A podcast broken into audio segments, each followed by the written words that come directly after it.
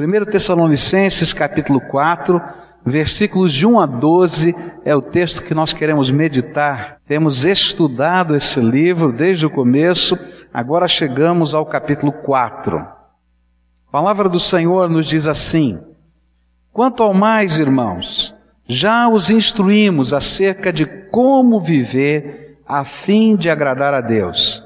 E de fato, assim vocês estão procedendo.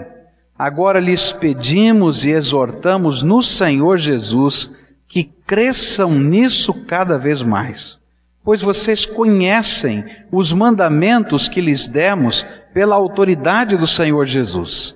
A vontade de Deus é que vocês sejam santificados.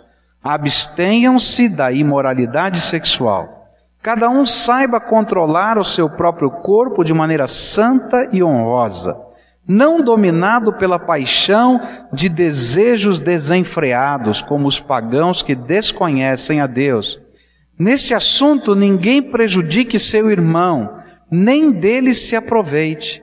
O Senhor castigará todas essas práticas, como já lhes dissemos e asseguramos, porque Deus não nos chamou para a impureza, mas para a santidade. Portanto, aquele que rejeita estas coisas não está rejeitando o homem, mas a Deus que lhes dá o seu Espírito Santo. Quanto ao amor fraternal, não precisamos escrever-lhes, pois vocês mesmos já foram ensinados por Deus a se amarem uns aos outros. E de fato, vocês amam todos os irmãos em toda a Macedônia. Contudo, irmãos, insistimos com vocês que cada vez mais assim procedam. Esforcem-se para ter uma vida tranquila, cuidar dos seus próprios negócios e trabalhar com as próprias mãos, como nós os instruímos, a fim de que andem decentemente aos olhos dos que são de fora e não dependam de ninguém. Oremos ao Senhor. Pai querido, dá-nos a tua graça. Nós queremos aprender a tua palavra e a tua palavra é que vivifica a nossa alma. E nessa hora, quando lemos a tua palavra, te pedimos que o teu Espírito Santo fale ao nosso coração. Aplique a mensagem desse texto às nossas vidas. É aquilo que oramos em nome de Jesus. Amém e amém. Nessa nova secção que Paulo introduz no capítulo 4, ele pede, ele exorta. Essa é uma palavra que quer dizer clamar com autoridade, encorajar com força.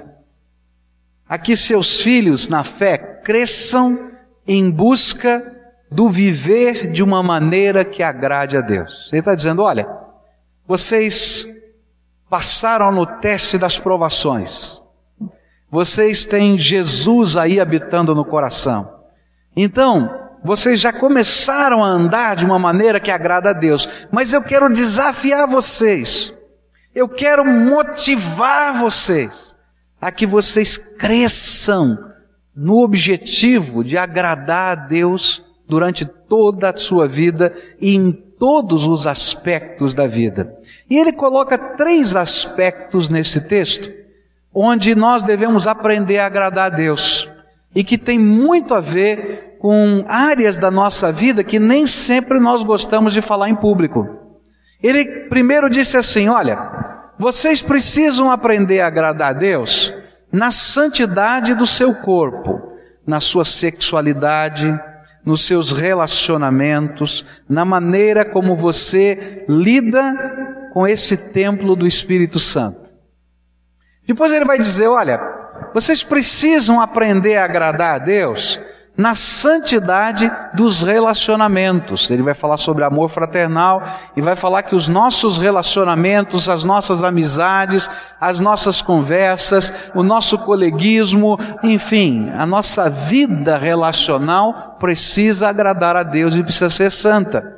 E depois ele vai dizer: olha, vocês precisam agradar a Deus na vida financeira, no jeito como vocês ganham dinheiro, administram o dinheiro e cuidam da vida financeira. São três áreas da vida que a gente não gosta muito de conversar em público. Alguém gosta muito de falar sobre a sua sexualidade em público? A gente né, guarda esse assunto mais reservadamente. A gente também não gosta muito de falar ou de avaliar os nossos relacionamentos em público. Essa é uma matéria que a gente gosta de deixar portas fechadas. E de dinheiro, então, pior ainda, a gente não gosta. Eu quero começar a estudar esse texto nessas três áreas delicadas da vida, onde Paulo nos desafia a aprendermos a agradar a Deus. Eu vou começar pela ordem inversa. Eu vou começar pela vida financeira. Queria que você entendesse o que está por trás desse conselho.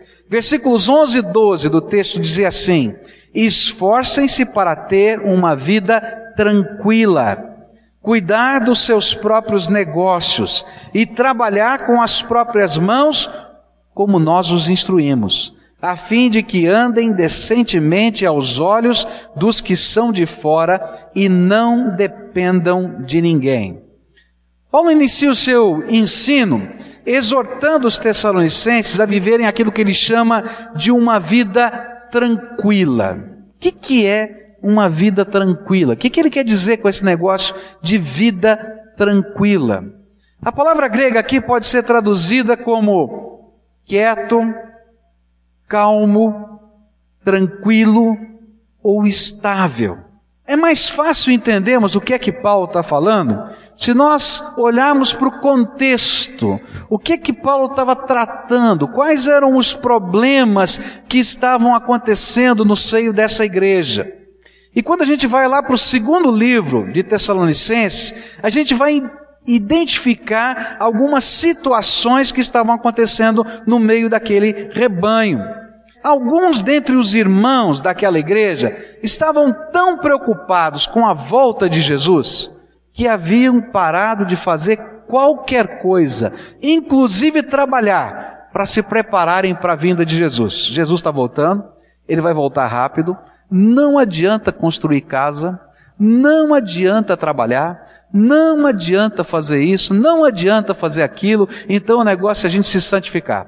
E a gente vai agora só orar, a gente só vai jejuar, a gente só vai adorar a Deus. E quem não fazia isso, eles olharam, tá vendo? Esse aqui é um bando de incrédulos, não quer aprender a viver pela fé, e começaram a criticar os que trabalhavam, os que sustentavam a sua família.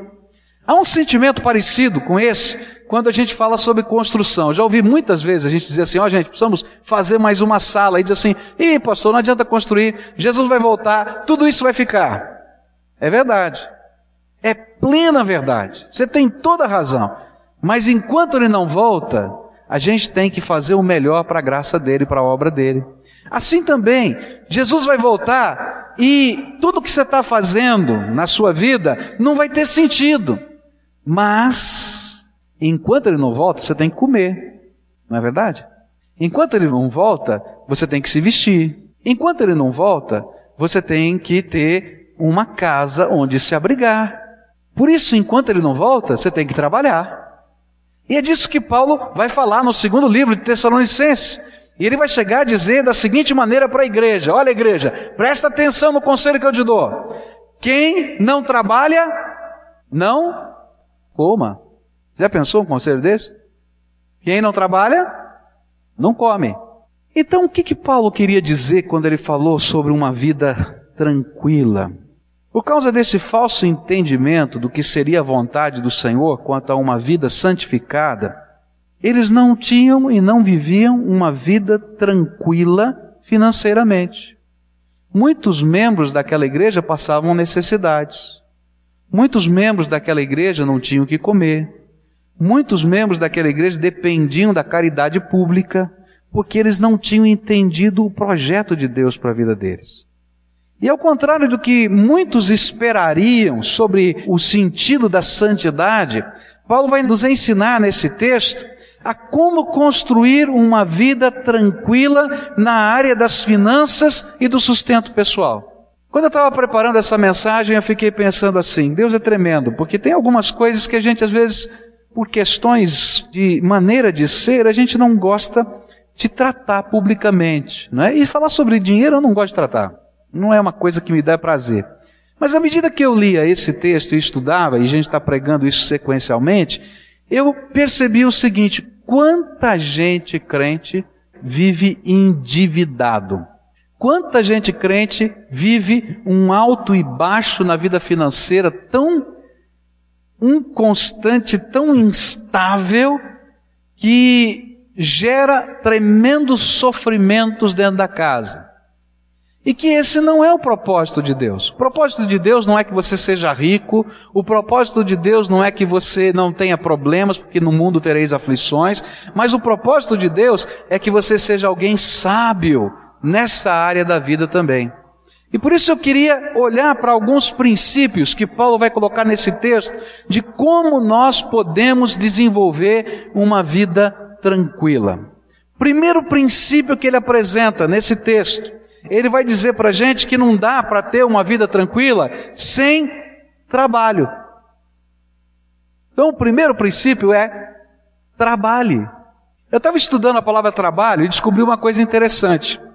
A palavra trabalho, na sua origem é latina, ela significa tortura. E aí a gente começa a entender um pouquinho da cabeça latina, né? Trabalho é tortura.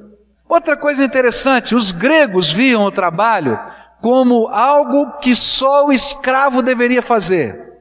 E nós que vivemos aqui numa grande colônia durante muitos anos, Brasil e América Latina, trouxemos a mentalidade da Europa de que o trabalho era feito pelos escravos. E para muitos de nós, trabalho não é bênção, é enfado. Mas a palavra de Deus vai dizer o contrário que trabalho é bênção. A Bíblia e Jesus Cristo e o cristianismo elevaram o trabalho ao status de dignidade, quando o próprio Deus ordena: seis dias trabalharás e farás toda a tua obra. E Jesus Cristo aprende o ofício de carpinteiro com seu pai, e depois exerce a missão de mestre, e ensina e cura e opera milagres e afirma: Meu pai trabalha até agora e eu trabalho também. Ganhar o sustento da nossa vida mediante o nosso trabalho é bênção do Senhor. Aprenda isso. Trabalhar é bênção do Senhor e dignifica a nossa vida. Quantos de nós tentamos retardar o início do trabalho dos nossos filhos adolescentes? Para terminar a faculdade, para fazer não sei o quê. E a gente fica pensando, não, ele não precisa trabalhar. Por quê? Se o trabalho é uma benção, por que, que a gente retardou? Porque lá dentro de nós, a gente não acredita tanto assim naquilo que fala. Porque se acreditasse, a gente permitiria e levaria os nossos filhos a começarem a experimentar, ou pelo menos a estagiar, em termos de trabalho cedo. Porque muitos dos nossos filhos vão se formar aos 21, 22, 23 anos e vão levar quatro ou cinco anos depois da formatura para conseguir um emprego. Eu espero que não aconteça. Mas aqueles meninos que entraram na faculdade já estavam trabalhando e continuaram trabalhando durante a faculdade, quando terminam a faculdade, são promovidos. Porque eles têm uma vivência profissional que aquele que saiu da faculdade, até com pós-graduação, não tem dentro daquela empresa. Ele vai ter que continuar estudando, vai ter que fazer pós-graduação, vai ter que fazer tudo, mas a sociedade vai valorizar a competência daquele que estava trabalhando antes. Por isso, trabalho é bênção. E mais, Todo trabalho é digno e santo aos olhos do Senhor. Se ele for moralmente, e espiritualmente e eticamente verdadeiro e justo, é santo e é bênção do Senhor. Às vezes pensamos que Deus só usa pastores e missionários. Mas eu quero dizer para você que Deus usa todo homem colocado em qualquer lugar dessa terra, exercendo uma vocação e uma profissão. Você é homem de Deus onde Deus te colocou. Os homens de Deus na Bíblia eram pastores de ovelhas, os homens de Deus na Bíblia eram empresários, eram comerciantes, eram estadistas, e onde Deus os colocava, eles eram homens de Deus. Por isso o trabalho é bênção. e não impede o servir ao Senhor. É isso que Paulo está dizendo. Olha, se você for um trabalhador honesto, alguém cheio do Espírito Santo e tiver colocado nessa empresa ou naquela empresa ou naquela outra empresa, olha, Deus vai usar a tua vida e você pode ser uma bênção. É isso que a palavra de Deus ensina. Não é mais santo aquele que deixa um trabalho secular para se dedicar exclusivamente ao ministério da palavra ou outro ministério, do que aquele que faz o ministério de Deus no seu trabalho secular. A Bíblia diz que somos igualmente santos porque estamos no lugar onde Deus nos mandou. O que importa não é se é esse trabalho ou é aquele, mas se ouvimos a vocação de Deus aqui e lá. Por isso, trabalhar é uma benção. Trabalhar é benção. E se Deus te deu uma vocação, te deu um chamado, para qualquer profissão, não importa qual ela seja, ah, qualquer profissão, exerça essa profissão para a glória de Deus. E enquanto você estiver exercendo essa profissão para a glória de Deus, Deus vai usar a sua vida poderosamente no lugar em que Ele te colocou. E você é ministro de Deus, enviado para aquele lugar. É missionário do Senhor colocado naquele lugar. Às vezes, quando um jovem começa o seu trabalho, ele diz assim: Pastor, eu estou vivendo uma crise muito grande espiritual. Já ouvi tantas vezes isso: estou vivendo uma crise muito grande espiritual. Estou trabalhando numa empresa não tem quase nenhum crente lá. E o ambiente de trabalho é muito complicado. O pessoal fala palavrão, o pessoal só pensa em mulher, e tem isso, e tem aquilo, e tem aquilo outro. Eu estou pensando em pedir demissão, eu preciso achar um outro lugar para trabalhar. Você já ouviu essa história? Já ouviu, né? Meu irmão, Deus te colocou naquele lugar para ser uma benção, porque lá é o teu campo missionário. Aquele povo precisa de Jesus e você foi colocado lá de propósito. Você foi colocado ali para ser bênção. Trabalhe, seja alguém especial naquele lugar e faça tudo para a glória de Deus. Você vai ver o brilho de Deus naquele lugar. Você vai fazer diferença naquele lugar. Não importa. Os ambientes serão complicados aqui e acolá, mas importa que a gente está fazendo aquilo que Deus quer para a glória de Deus. Uma família que esteja passando lutas e dificuldades financeiras não tem do que se envergonhar em desenvolver novas formas de trabalho. Queridos, quando a crise vem, ela pega todo mundo. Se o desemprego chega no nosso país, ele não escolhe esse aqui é bonitinho, aquele não é, ele vai passar pela gente. E o que, a Bíblia ensina para a gente? Que tudo quanto você fizer com a sua mão é abençoado. Não é promessa de Deus? Tudo quanto o justo faz, isso prospera?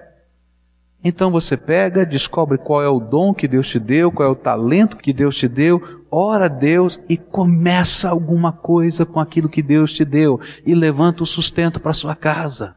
Há duas histórias interessantes que eu li num livro do Caio Fábio, alguns anos atrás. Ele contava a história de dois empresários. Um, se não me engano, no Espírito Santo, que ficou desempregado. E ele não sabia o que fazer, procurou emprego, distribuiu o currículo, e ele já estava numa certa idade que os currículos não andam tão bem. E aí ele ficou pensando: bom, a minha esposa sabe fazer um sorvete como ninguém. E ele então pediu à esposa que fizesse o sorvete e ele saiu à rua para vender o sorvete. E quando as pessoas perguntavam qual é o nome da marca do seu sorvete, ele brincava: esse aqui é o sorvete sem nome. E há uma grande empresa do Espírito Santo, trabalhando em vários estados do Brasil, que se chama Sem Nome. Sorvete sem nome. Que foi fundada por esse homem fazendo o sorvete, a sua esposa fazendo o sorvete e ele vendendo o sorvete e Deus abençoou o trabalho das suas mãos. Nesse mesmo livro, Caio Fábio conta a segunda história de um homem que ficou desempregado também no, na cidade do Rio de Janeiro e que não tinha como levantar sustento. Acabou todo o dinheiro, ele não sabia, emprego daqui, não tinha lá, currículo e tal. E aí a solução dele foi fazer bolinho de bacalhau e sair vendendo bolinho de bacalhau na praia. O negócio ficou tão bom, mas tão bom, e hoje ele tem uma rede de vendedores na praia de bolinho de bacalhau.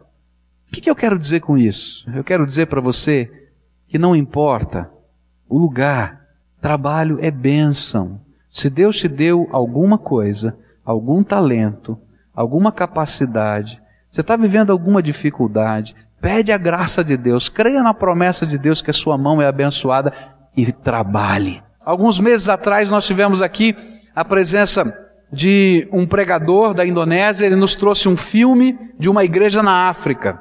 E ele contou a história, nós vimos o filme. Ele disse que naquela igreja, naquele país paupérrimo da África, um dia estava lá o pastor daquela pequena comunidade nos Estados Unidos tentando levantar dinheiro com um grande empresário para os pobres da sua cidade e da sua igreja. E enquanto ele estava sentado ali, aguardando a entrevista com aquele empresário, Deus falou com ele: O que, que você está fazendo aqui? O que você está fazendo aqui? Ah, eu venho levantar recursos para a obra do Senhor, lá para sustentar os pobres. Ele falou, não, não é assim não. Ensina o teu povo a trabalhar. Você não precisa mendigar.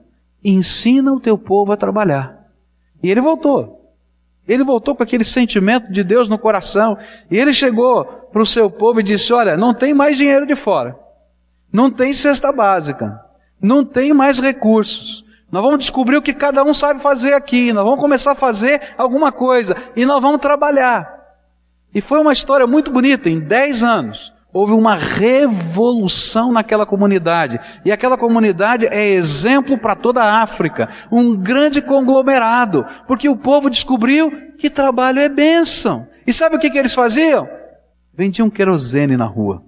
Aquele homem que vendia querosene na rua virou um distribuidor de petróleo depois de 10 anos naquele país. É sério, porque Deus abençoa o trabalho. Paulo olhou para aquele povo e disse assim: Olha, eu quero que vocês tenham uma vida tranquila. Então, o primeiro princípio é: não tenham sentimento ruim diante do trabalho. Eu, Deus, abençoei com o teu trabalho. Trabalhe com alegria. Segundo princípio que a palavra de Deus nos ensina, se você quer ter uma vida tranquila, Segundo princípio é aprenda a gerir bem os seus negócios. Segundo conselho de Paulo, de como podemos agradar a Deus na nossa vida financeira, tem a ver como, com a maneira pela qual nós gerimos os nossos negócios. Eu tenho certeza que muitos aqui são trabalhadores, mas eu sei também que muitos aqui não sabem gerir os seus negócios. E o pior é que muitos não sabem gerir a sua casa simplesmente porque nós não entendemos alguns princípios simples da palavra de Deus. E eu queria passar para você alguns princípios muito simples da palavra de Deus. E quando você entender esses princípios, isso vai abrir a sua mente para você gerir bem a sua casa. Primeiro princípio simples da palavra de Deus que você precisa crer e tomar posse para você. De quem é o dinheiro que você está gerindo? Você sabe responder essa pergunta? De quem é? É do banco? É seu? Da sua família? É do seu pai? É do seu tio? De quem é? Quer ver o que a palavra de Deus ensina? Olha só. Ageu 2 diz assim: Minha é a prata, meu é o ouro, diz o Senhor dos exércitos. Salmo 24, 1. Do Senhor é a terra e tudo que nela existe, o mundo e os que nele vivem. Primeiro princípio que você tem que trazer para o seu coração é que o dono, o dono do dinheiro que você está gerindo, bem ou mal, é Deus. E você vai ter que prestar contas ao dono da maneira como você está gerindo o seu dinheiro. Sabe por que isso é importante? Porque enquanto você imagina que o dinheiro é seu, você faz do teu jeito. Você faz da maneira que você quiser. Se você perdeu, ah, fui eu que perdi, não foi Deus. Não foi alguém que perdeu, fui eu. Eu me torno muito flexível, porque eu não tenho que prestar contas a nada e a ninguém. Mas quando eu entendo que tudo que foi colocado nas minhas mãos não me pertence, foi-me emprestado por Deus, para que eu, como bom administrador, preste contas para Ele dessas coisas, para a glória dele. aí eu começo a olhar esse bem que está na minha mão com outros olhos, com outra responsabilidade. E eu começo a ver a necessidade de gerir bem. Eu não sei se alguém já fez isso com você, te deu uma quantia para você fazer alguma coisa. Dinheiro não é seu, alguém vai lá e te dá uma quantia e diz assim: olha, vai no mercado, compra isso, compra aquilo. Eu não sei como é que você lida com o dinheiro que não é seu. Eu vou dizer como é que eu lido. Eu não misturo com o meu. Eu pego, separo, não é para não dar confusão. Eu junto todas as notinhas. Eu quero depois chegar para alguém que me passou aquele dinheiro e dizer: olha, fiz o que foi determinado, tá aqui, ó, gastei tanto, foi assim, foi assado. Por quê? Porque o dinheiro não é meu. Eu vou prestar contas. Então, quando eu entendo esse primeiro princípio, eu começo a gerir os meus negócios de outra maneira. Porque os meus negócios não são meus, são de Deus e eu tenho que prestar contas a Ele. Segundo princípio que você precisa ter na sua mente: de Deus vem a capacidade para nós ganharmos o dinheiro. O dinheiro é de Deus, mas se Deus não me abençoar, não vai ter dinheiro na minha mão. Você acredita nisso? O dinheiro é de Deus. Ele que escolhe se ele vai colocar mais ou menos na minha mão. Porque é dele. Se ele me abençoar, vem mais. Se ele me ver ou me sentir como uma pessoa confiável, ele vai colocar mais. Agora, se eu não for uma pessoa confiável, ele vai dizer, não aprendeu ainda? A Bíblia diz assim: foste fiel no pouco, sobre o muito o colocarei. Quando eu entendo esse princípio, eu vou levar a sério a administração financeira da minha vida. Deuteronômio 8, verso 18 diz assim: Mas lembrem-se do Senhor, o seu Deus, pois é Ele que lhes dá a capacidade de produzir riqueza, confirmando a aliança que jurou aos seus antepassados, conforme hoje se vê. João 15, verso 5 diz assim: Pois sem mim vocês não podem fazer coisa alguma. Você acredita nisso? Eu creio nisso. Tudo é de Deus. Deus é quem me abençoa. E na medida em que Ele me abençoa, eu posso gerir, eu posso ganhar, eu posso fazer segundo a vontade dEle. Porque Deus é o dono e senhor de todas as coisas, nós somos meros administradores de Deus nessa terra. E no tempo devido, de alguma maneira, nós vamos prestar contas desta administração ao nosso Deus. É muito interessante quando a gente vai lendo o Novo Testamento e a palavra de Deus fala algumas coisas que parecem tão estranhas para nós. Há um trecho em que Jesus diz assim: Apartai-vos de mim, malditos, para o fogo eterno. Diz, puxa vida, por quê? Ele diz assim, porque quando estive com fome, não me deste de comer. Quando estive com sede, não me deste de beber. Quando eu estive preso, não me visitastes. E aí vem uma pergunta, mas quando é que nós te vimos nessa situação, Jesus? E ele diz assim: olha, quando vocês não fizeram a um desses pequeninos dessa terra no meu nome, não fizeram a mim. Sabe o que Jesus está falando? Falou assim: olha, um dia nós vamos prestar contas dos recursos que Deus colocou nas nossas mãos. Porque se eles são de Deus, eles precisam ser para a glória de Deus. E eu vou ter que administrar a minha vida para a glória de Deus. Ah, pastor, é pesado esse negócio. É, está lá na Bíblia. A palavra de Deus vai falar numa outra parábola de Jesus tremenda. Ele diz que o dono da casa saiu, foi viajar, e ele colocou a administração dos seus bens na mão de um dos seus servos. E esses servos tinham a chave da dispensa. Esse servo deveria cuidar dos seus conservos. E o que aconteceu é que depois de muito tempo volta o dono da casa. E ele percebe que aquele servo que tinha a chave da dispensa, ao invés de cuidar dos conservos, afligiu os seus conservos, angustiou os seus conservos. E aí a palavra de Deus é duríssima. Duríssima que diz que aquela pessoa tinha que ser arrancada daquele lugar e deveria ser lançada num lugar de sofrimento. Eu não estou falando que salvação vem pelas obras, porque a palavra de Deus nos ensina que a salvação é um ato da graça de Deus, mas eu estou dizendo que a Bíblia nos ensina que prestaremos conta da nossa administração das coisas de Deus na nossa vida. Só isso. A maneira como nós lidamos com o dinheiro que gerenciamos impacta o nosso relacionamento com Deus. Mateus 25, verso 21 diz assim: Muito bem, servo bom e fiel, sobre o pouco foste fiel, sobre o muito te colocarei, entra no gozo do seu Senhor. Lucas 16, 11 diz: Se, pois, não vos tornardes fiéis na aplicação das riquezas de origem injusta, quem vos confiará a verdadeira riqueza? Esse versículo é complicado. Ele diz assim: se você não é capaz de gerir o dinheiro que vem, que não é uma riqueza eterna, que não é uma riqueza permanente, se você não leva a sério isso como servo de Deus, quem é que vai colocar para você o reino de Deus para você administrar? Tem alguma coisa errada. Tem um outro princípio que a gente precisa entender. Qual é o propósito de Deus para com o dinheiro? Se você quer viver uma vida tranquila, você tem que entender qual é o propósito de Deus para com dinheiro.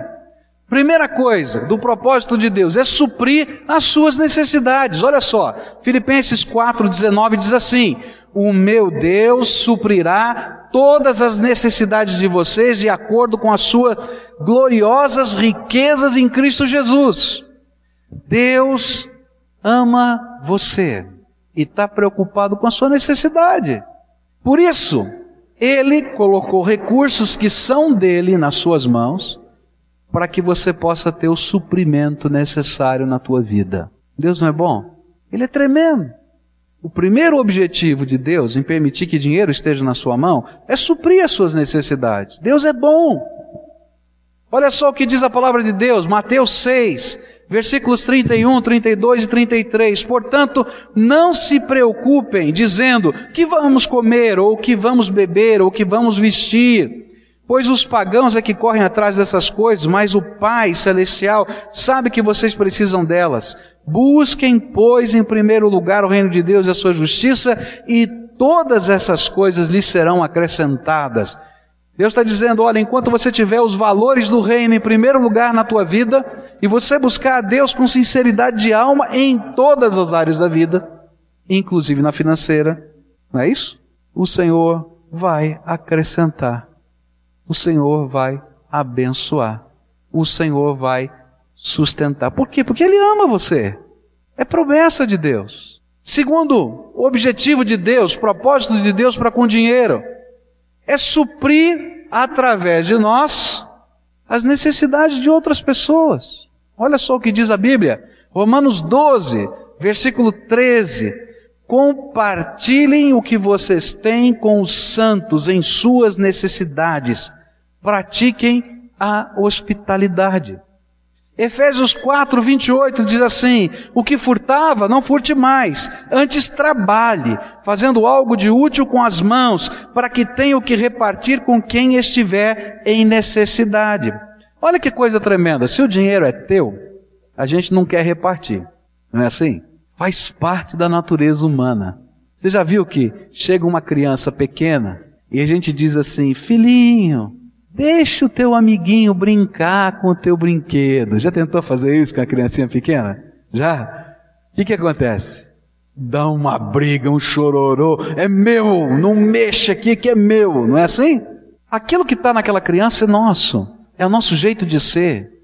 Por isso Deus está dizendo para mim: olha, o dinheiro não é teu, é meu.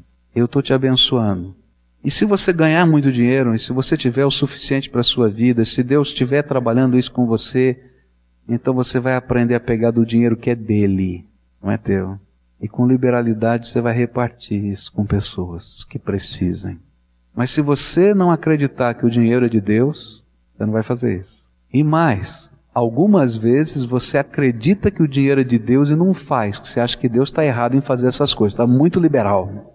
Então, a Bíblia vai dizer: o dinheiro é para suprir a sua necessidade, mas o dinheiro foi feito também para a gente suprir através da nossa vida a necessidade dos outros. Há alguns princípios muito fortes sobre isso na palavra de Deus. A responsabilidade de um filho para com o pai é coisa muito séria na palavra de Deus. A primeira responsabilidade de atender às necessidades de gente da sua carne e do seu sangue é você. A gente não gosta de ouvir isso, mas é isso que a palavra de Deus ensina. É responsabilidade. Quando a Bíblia fala em honrar pai e mãe, não está falando somente em respeitar, mas se for necessário sustentar, sustentar. É sério. Terceiro objetivo do dinheiro na nossa vida é investir esse dinheiro nos propósitos de Deus, no reino de Deus, sustentar o ministério de Deus no mundo, suprir as necessidades do corpo de Cristo, expandir o reino de Deus, adorando a Deus com seus bens. E aí Malaquias 3,10 diz assim: tragam o dízimo todo ao depósito do templo, para que haja alimento em minha casa, Ponham-me à prova, diz o Senhor dos Exércitos, e vejam se não vou abrir as comportas do céu e derramar sobre vocês tantas bênçãos que nem terão onde guardá-las. É interessante esse ensino da palavra de Deus sobre o dízimo. Muita gente não gosta que a gente fale sobre o dízimo, mas a Bíblia fala sobre o dízimo. No Novo e no Velho Testamento. E sabe por que existe um ensinamento antes da lei, durante a lei e depois da lei sobre o dízimo. Que o dízimo começou a ser praticado antes de existir a lei dos judeus. A primeira pessoa que foi e deu o dízimo foi Abraão, antes da lei existir. E Jesus ensinou em Mateus que a gente devia praticar o dízimo. Mas sabe por que essa, esse ensino existe na palavra de Deus? Esse ensino existe na palavra de Deus porque ele é um teste para nós. Você diz para mim assim: eu creio que Deus é dono de tudo. Eu creio. Eu creio que não posso viver nada se Deus não me abençoar. Eu creio. Então o dono diz para você: olha, eu quero que você religiosamente, espiritualmente, pontualmente, pegue do meu dinheiro, não é dele? A décima parte e esse não está sobre a sua administração. Presta atenção nisso. Não está sobre a sua administração. E você devolve para mim. E eu vou administrar do meu jeito, Deus diz.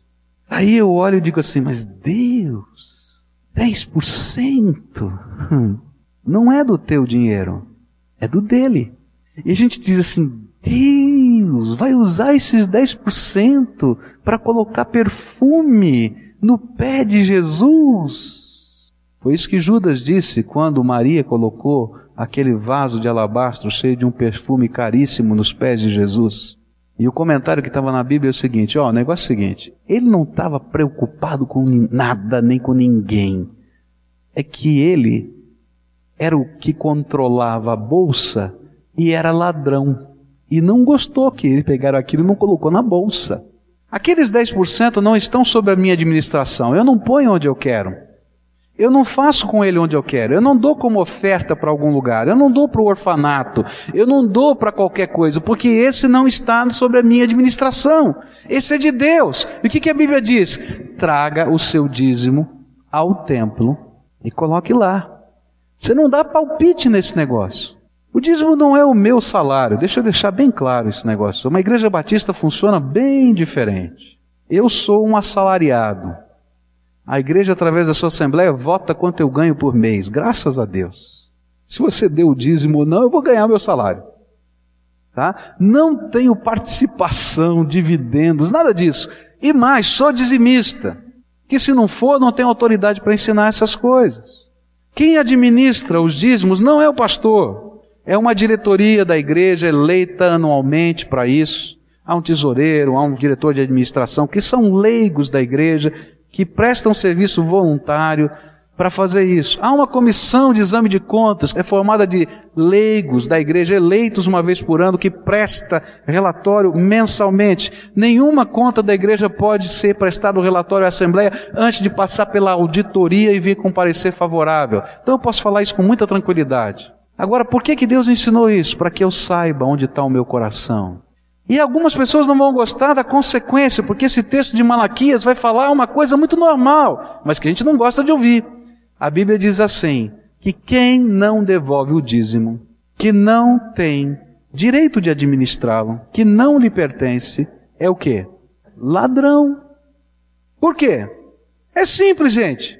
Se alguém coloca um dinheiro na tua mão para você administrar, ele é dono do dinheiro. Ele te deu uma ordem. Diz, esse aqui você não administra. Você põe na minha conta bancária. Você não põe na conta bancária e gasta com você. O que, que você é? Mas o que, que isso tem a ver com uma vida tranquila? Sabe por quê? Quando eu entendo esse princípio, eu vou administrar bem. Porque não é meu, é de Deus. Os 100% são de Deus. Eu vou devolver os 10 como um sinal de fé, dependência e senhorio dele mas vou continuar administrando os 90 para a glória dele. E aí vem uma promessa, olha só. Vejam se não vou abrir as comportas dos céus e derramar sobre vocês tantas bênçãos que nem terão onde guardá-las. Olha só provérbios que nós lemos agora há pouco. 3, 9 e 10. Adore a Deus oferecendo-lhe o que a sua terra produz de melhor e faça isso e os seus depósitos ficarão cheios de cereais e você terá tanto vinho que não será capaz de armazenar. 1 Coríntios 4 diz assim: Assim, pois, importa que os homens nos considerem como ministros de Cristo e dispenseiros dos mistérios de Deus. Ora, além disso, o que se requer dos dispenseiros é que cada um deles seja encontrado fiel. Quando nós começamos a entender esses princípios, a gente começa a vivê-los. E agora eu estou preocupado não só mais com os 10%, mas eu estou preocupado com os 100%. 10 eu devolvo e não tenho que fazer nada, é de Deus. Agora os 90 eu tenho que administrar. E eu tenho que administrar o dinheiro de Deus para a glória de Deus. Tem que suprir a minha necessidade, tem que suprir a necessidade dos outros, porque esse sou eu, o administrador e tem que ser investido no reino. Mas eu não dei os 10%? É, mas essas são as ofertas que vão sair dos 90%. Olha só algumas dicas que a gente vai aprender na palavra de Deus sobre isso. A primeira coisa, se você quer aprender a ser fiel, um mordomo fiel das coisas de Deus, é planeje os seus gastos. Você tem um orçamento doméstico? Tem gente que não faz nem controle do canhoto de talão de cheque. Como é que você vai administrar os bens de Deus desse jeito? Você já pensou uma empresa funcionando assim? Não funciona. Quero dizer para vocês que eu entrei uma vez num buraco financeiro. Passei muita vergonha na minha vida. Teve um dia que um cheque meu voltou. Eu não gosto de falar desse assunto para ninguém. Tenho vergonha. Eu me lembro que eu fiz de tudo, fui lá, resgatei o cheque que tinha voltado, com uma vergonha danada. Chega lá o pastor, pegar o cheque devolvido. Fui lá, levei dinheiro, resgatei e tal. E aí eu fui chorar na presença de Deus. Deus, olha só, que vergonha. Tá? E daí Deus me deu um puxão de orelha. Falei assim, escuta aqui, ó, cara. Tá administrando mal o meu dinheiro. E eu me lembro que eu fui conversar com um irmão da igreja, um diácono da igreja, sobre essa questão. E aquele diácono me falou uma coisa que me pareceu tão esquisita a princípio, tão, tão diferente a princípio, porque eu nunca tinha feito isso na minha vida. Assim, pastor, o senhor quer aprender a controlar as finanças da sua casa? Eu disse, eu quero. Não quero nunca mais passar por isso que eu passei. E então ele disse assim, o senhor vai comprar um caderno. Ah, tá bom. Eu fiquei pensando, ele vai me dar uma fórmula matemática maravilhosa para que eu possa, um programa de computador, naquele tempo nem tinha computador ainda, mas aquele negócio todo tal. E aí ele disse assim: você vai colocar esse caderno na porta de entrada da sua casa. E todo dia, quando o senhor chegar em casa, antes de falar com qualquer pessoa, e qualquer pessoa da sua casa, antes de falar com qualquer pessoa, vai pegar o caderno e vai marcar nesse caderno tudo que gastou naquele dia até os centavos, até o dinheiro do cafezinho, tudo, tudo. Porque como é que você vai fazer um orçamento se você não sabe onde você gasta? Eu fiquei pensando, mas eu tenho um orçamento. É, é mas o orçamento está todo furado. O senhor sabe quanto o senhor gasta em farmácia por mês? Ele falou, não. O senhor sabe quanto o senhor gasta em condução por mês? Eu falei, não. A gente coloca lá um pacote, há mais ou menos tanto para a gente fazer isso. Você sabe se você está gastando mais tanto ou menos tanto? Eu disse não. E aí foi, primeiro mês. Nossa, que sofrimento. Aquele caderno era uma coisa horrível. Ah, coisa horrível escrever aquele negócio. Aí quando chegou no final do mês, eu coloquei tudo aquilo e organizei tudo aquilo no papel e descobri, meu Deus, sou, eu não tinha nada no meu orçamento para isso. Olha quanto eu gasto por mês nisso. Olha quanto eu gasto por mês naquilo. Olha quanto eu gasto por mês naquilo outro. Durante dois meses eu fiz essa tarefa. É horrível. O negócio do caderninho é horrível. Mas eu fui abençoado a aprender a valorizar e a priorizar o gasto do meu dinheiro. Porque a gente põe o dinheiro no bolso e a gente não sabe onde ele foi.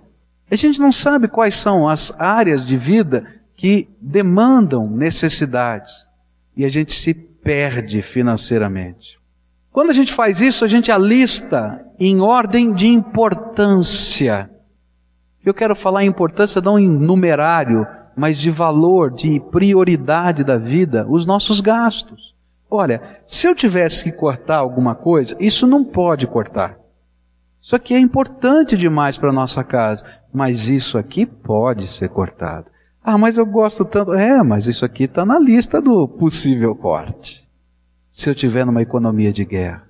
E a gente vai aprendendo a mexer com esse dinheiro. A gente vai aprender, queridos, que muitas vezes a gente se enrola financeiramente porque a gente quer manter uma aparência diante dos homens. A gente está preocupado com o que fulano, beltrano, mengano vai pensar se eu não comprar um sapato novo. Se eu for trabalhar outra vez com a mesma roupa. Que adianta eu ter dez ternos e eu estar tá endividado, porque eu não durmo de noite? Adianta?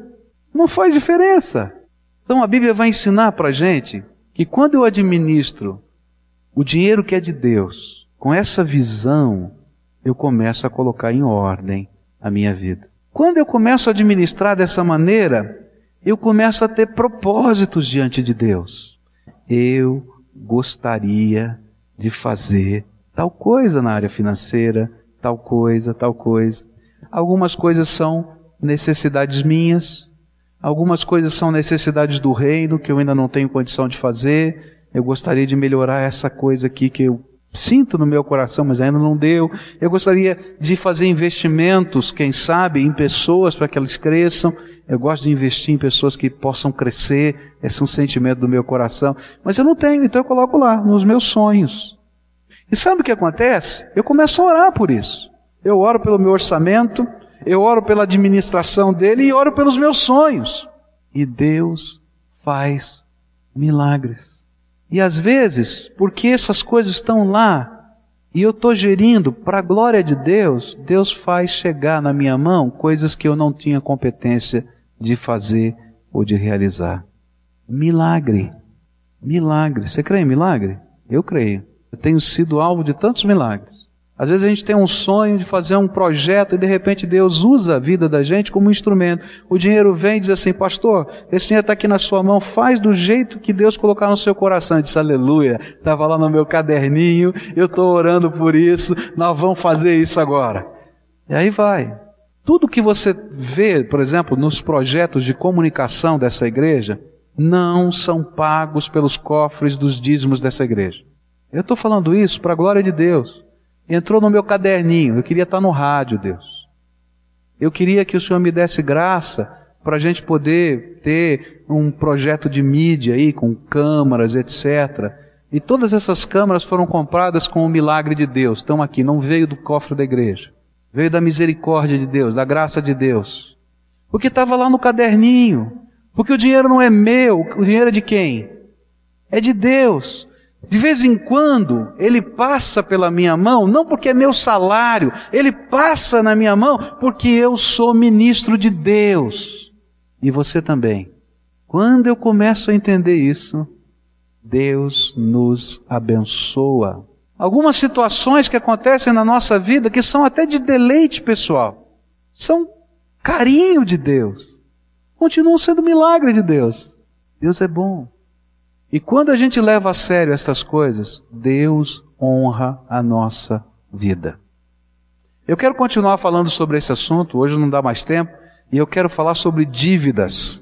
Como é que a gente enfrenta as dívidas? Eu vou ensinar umas dicas de como é que a gente sai do buraco. Porque Deus quer que você tenha uma vida o quê? Tranquila. Mas começa aprendendo isso. Aprenda os princípios de Deus. Trabalho é o quê? Benção. Está desempregado? Entra dentro da sua casa e pensa assim: Deus, qual é o dom, talento, capacidade, coisa que eu faço, que nossa família faz e que o povo gosta? Acha bonito, especial. E pede a bênção de Deus para você transformar aquilo em dinheiro, em riqueza. Segundo princípio: quem é o dono do dinheiro? Então leva a sério, que o dinheiro é dele. Você está botando Deus no cartório, não é você que está no cartório, é ele. Porque o nome de Jesus foi colocado sobre você. Você sabia que você tem um novo sobrenome agora? É de Jesus. É tremendo, não é? Então leva a sério. Começa a administrar. Pede a sabedoria de Deus e começa a reorganizar o seu orçamento.